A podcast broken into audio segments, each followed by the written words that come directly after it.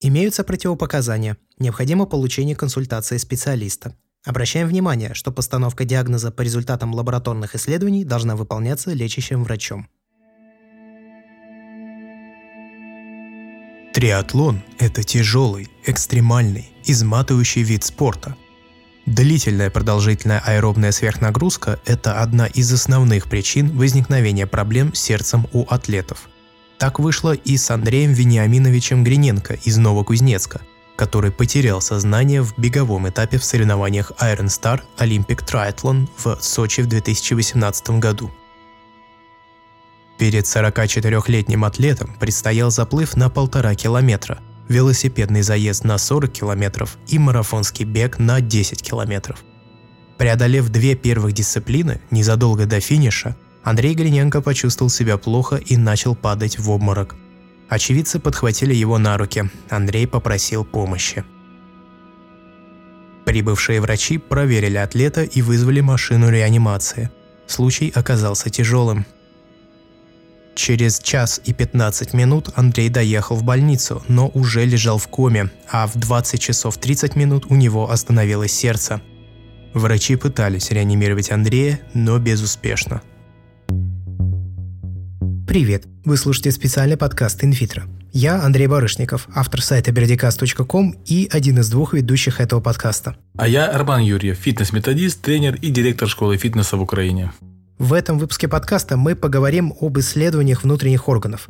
Вообще, как вы могли заметить по предыдущим выпускам подкаста и по историям о спортсменах, которые мы рассказываем, в основном они все погибают из-за проблем с сердцем. Потому что сердце страдает чаще всех остальных органов. По данным Всемирной организации здравоохранения, каждый год от сердечно-сосудистых заболеваний умирают 17,9 миллиона человек.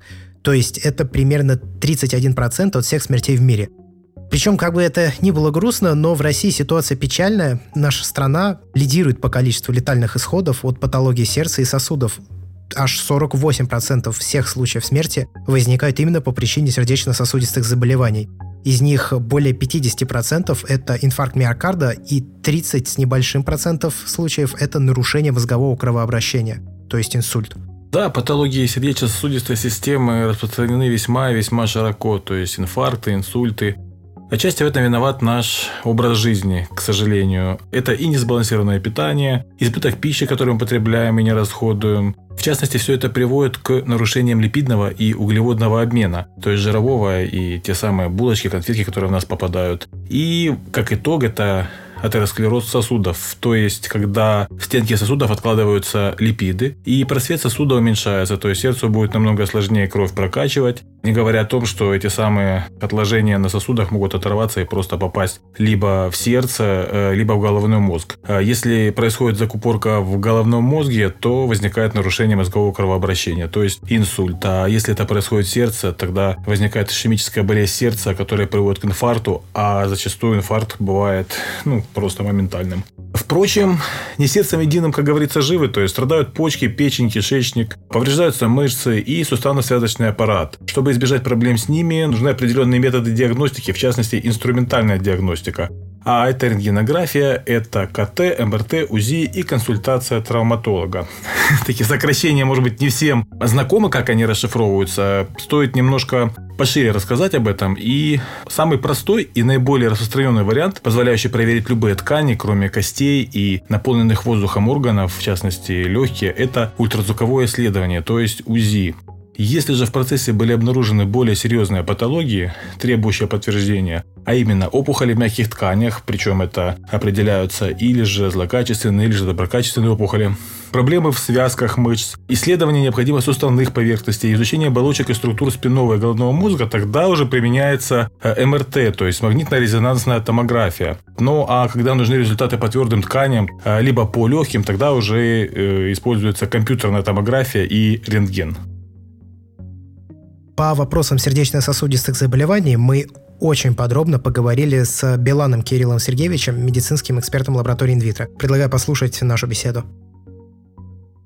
Сердечно-сосудистая система – это одна из ключевых систем, э, в том числе при занятиях физической культурой и спорта, потому что даже если мы говорим о таких серьезных и экстремальных нарушениях, в таком состоянии, как внезапная смерть спортсмена, то львиная доля этих случаев вызвана именно патологией сердечно-сосудистой системы. Поэтому если человек после длительного периода или уже в таком зрелом возрасте хочет э, начать заниматься интенсивно спортом, то ему, естественно, нужно пройти обследование и в первую очередь с чего начать, это оценка сердечно-сосудистой системы. Для того, чтобы понять ее состояние, используются как инструментальные методы исследования, так и лабораторные методы исследования. Если мы говорим об инструментальных методах исследований, то основные исследования это обязательно электрокардиограмма, это эхокардиограмма, то есть УЗИ сердца, и также электрокардиограмма при стрессовых тестах, то есть при нагрузке. Врач должен обязательно при нагрузке посмотреть, как э, сердце реагирует на возрастающую интенсивность физической активности. Если мы говорим о лабораторных исследованиях, то, конечно, это оценка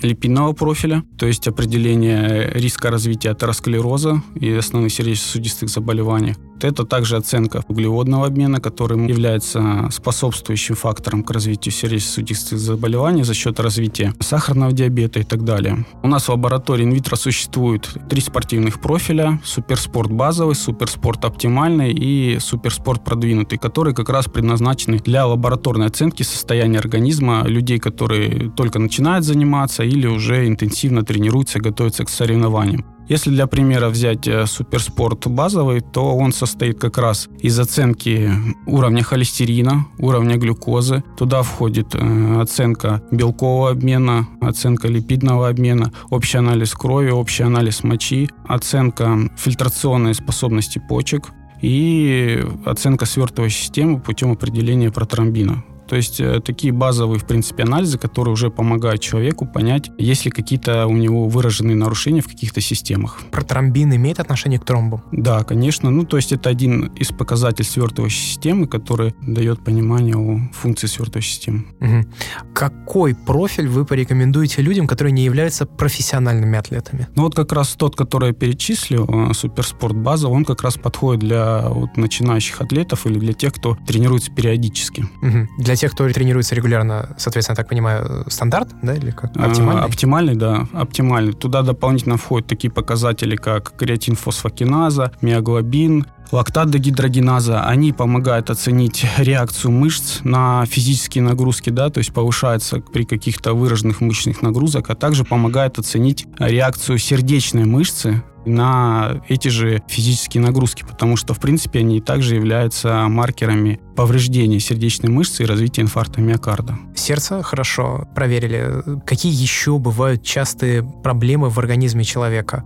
Это может быть печень, почки, толстая кишка, может быть. Как вообще обследуются эти органы и что нужно сдавать, какие анализы для выявления каких-то проблем с ними? Мы уже обсудили все эти вещи, потому что у нас разработан минимальный э, биохимический профиль, который позволяет оценить все эти функции. И уже при выявлении отклонений, допустим, э, в состоянии печени, когда мы видим, что есть повышение трансаминаз, мы можем уже делать более расширенное исследование. Да? Есть специальные профили для исследования функции печени, да, которые включают, допустим, определение общего билирубина, прямого билирубина, показатели АСТ, ОТ, ГГТП, щелочной фосфатазы, которые уже дают нам Э, информацию о том, какие причины лежат в основе нарушения функции печени. Давайте зайдем с другой стороны. Да, то есть это мы все рассмотрели. Опять же, со стороны заходим простого смертного, который все это прослушал, АЛТ, АСТ и так далее, и ничего не понял. Приходит к вам мужчина, который любит яростно приложиться. Допустим, был у него тяжелый период жизни или наоборот, хороший период жизни, когда он, скажем так, яростно бухал. То есть с утра и до вечера, с вечера до утра, недельки так 2-3. У меня тоже такие клиенты бывали, который от Рома пил не в себя, что делать? И вот приходит к вам такой товарищ и говорит, скажите, пожалуйста, сколько мне еще можно пить, чтобы не умереть, или как бы уже пора прекращать, а то я скоро умру. Вот к таким товарищам есть у вас там пакеты или, или что-то для понимания, что мужик, сдай вот то-то-то, мы сейчас посмотрим и скажем, можно тебе дальше пить, или ты все-таки скоро это, пора прекращать? Э, на самом деле такие прогнозы, они весьма относительные Конечно, существуют определенные лабораторные тесты, которые могли бы указать на злоупотребление алкоголем, э, на повреждение печени вот, и развитие алкогольного гепатита. Например, такое исследование, как углеводефицитный трансферин или УДТ. Этот маркер используется при подозрении на повреждение печени в связи с частым потреблением алкоголя. Его, как правило, используют на профосмотрах или для того, чтобы уточнить, на самом деле, по какой причине э, возникло заболевание печени. Связано ли оно с потреблением алкоголя или возникло же по другим каким-то причинам. А другой тоже популярный э, фермент, который используется при подозрении на алкогольный гепатит, это так называемая гамма-глутамилтранспептидаза, ГГТ. Но ее особенность в том, что она не совершенно специфична именно для алкогольного повреждения. Может встречаться ее повышение при других каких-то причинах, например, при влиянии лекарственных препаратов. Угу. То есть человек приходит говорит, э, скажите, доктор, умираю ли я или все еще жив, и вы направляете его, ну, рекомендуете. Например, можем сдать это и сказать, у вас э, не начался ли еще цирроз или начался, э, вот по этому показателю, правильно? Нет, для того, чтобы обнаружить развитие цирроза или других нарушений тканей печени, существуют другие методики. Прежде всего, биопсия печени. Она является золотым стандартом в данной области – но в связи с определенной травматичностью и ограничениями данного метода используются и другие методики. Например, эластография или лабораторные тесты, такие как фибромакс или фибротест.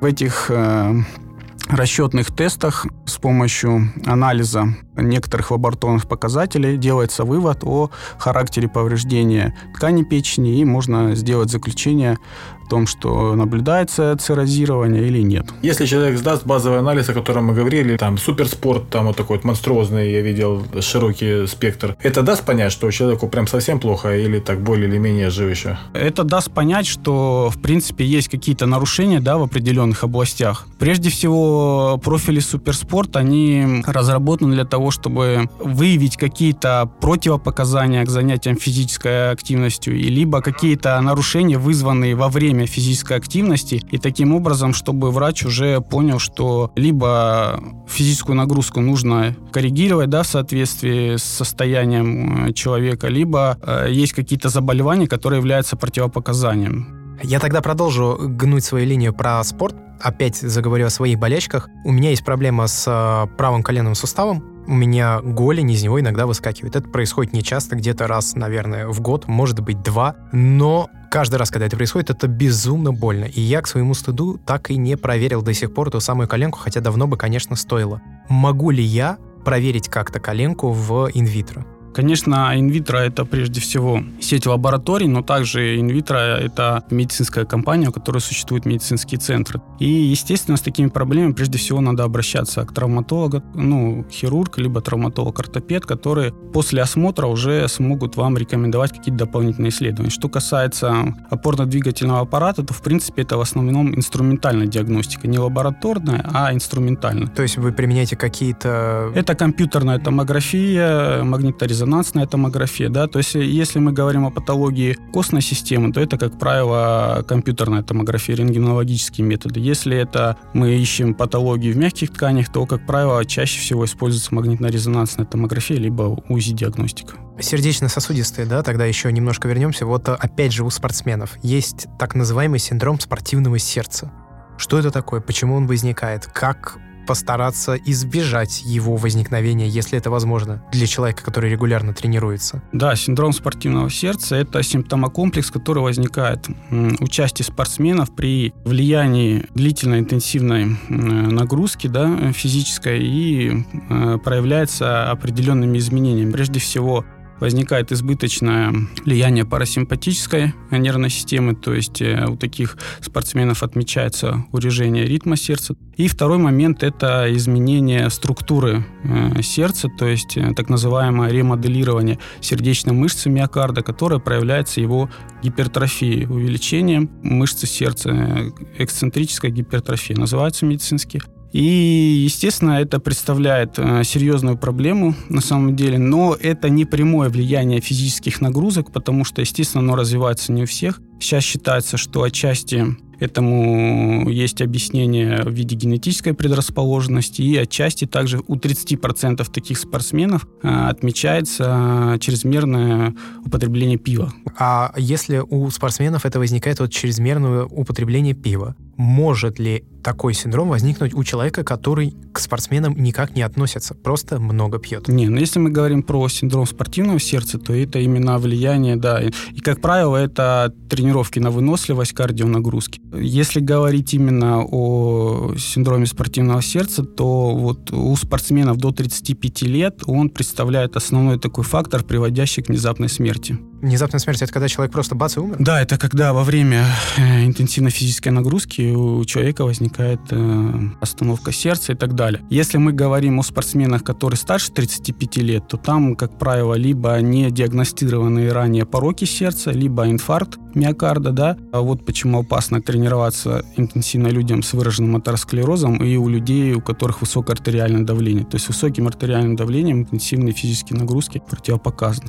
Также кардиомиопатия, о которой мы говорили, вот синдром спортивного сердца. И еще одно такое экстремальное состояние – это нарушение мозгового кровообращения, то есть инсульты. Они тоже относятся к сердечно-сосудистой э, патологии. А как определить, что вот у тебя произошел инсульт? Просто я вот читал а, недавно, я, я не знаю, может быть, у кого-то из вас такое было, когда вы начинаете засыпать, в голове внезапно раздается взрыв, щелчок еще что-то. Вот у меня такое было два раза в жизни, и на второй раз я как-то очень сильно испереживался, пошел читать, что это такое, и, в общем, оказалось, что это на данный момент не установленная какая-то даже не патология, а просто особенность работы нейронов в мозге, из-за чего возникает щелчок. Но этот щелчок также может относиться к инсульту. И вот э, как определить, как понять, что у тебя произошел инсульт? Потому что, как я понял, далеко не всегда инсульт выражается, как, допустим, у пожилых людей, которые лежат, не могут двигаться, еще что-то. Есть ли какие-то возможности определить это? Ну, для людей, которые видят этого человека, или для лично для этого человека, в принципе, есть несколько простых симптомов, которые помогают заподозрить э, нарушение мозгового кровообращения. Это прежде всего нарушение речи, да, может возникать. Во-вторых, э, слабость в конечностях или невозможность возможность пошевелить конечности, то есть э, с какой-то стороны тела, руки или ноги. И если попросить такого человека улыбнуться из-за того, что у него может э, парализовать э, определенную сторону лица, он не сможет правильно улыбнуться. То есть это как бы основные вот такие симптомы, которые помогут заподозрить развитие нарушения мозгового кровообращения. В следующем, уже заключительном выпуске подкаста мы обсудим, как работают лаборатории инвитро, как организован процесс сдачи анализов и какие этапы эти самые анализы проходят, какова вероятность ошибки при валидации результатов анализов и так далее. Также мы обсудим нутригенетику, модное нынче направление, э, плюс генетическую непереносимость глютена и подведем итоги за все пять выпусков подкаста что проверять, как проверять и, самое главное, где проверять. С вами был я, Андрей Барышников. И я, Роман Юрьев. До встречи в следующем подкасте. Пока. Пока. Подкаст записала команда сайта berdicast.com при поддержке сервиса SoundStream совместно с медицинской компанией InVitro. Ведущие выпуска Андрей Барышников и Роман Юрьев. Звукорежиссер Дмитрий Новожилов. Подробная информация о видах услуг, сроках, порядке их оказания и ценах, об адресах мест нахождения медицинских офисов инвитро приведена на сайте invitro.ru, а также предоставляется по телефонам 8 495 363 0 363 и 8 800 200 363 0.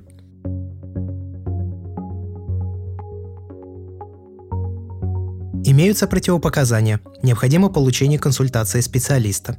Обращаем внимание, что постановка диагноза по результатам лабораторных исследований должна выполняться лечащим врачом.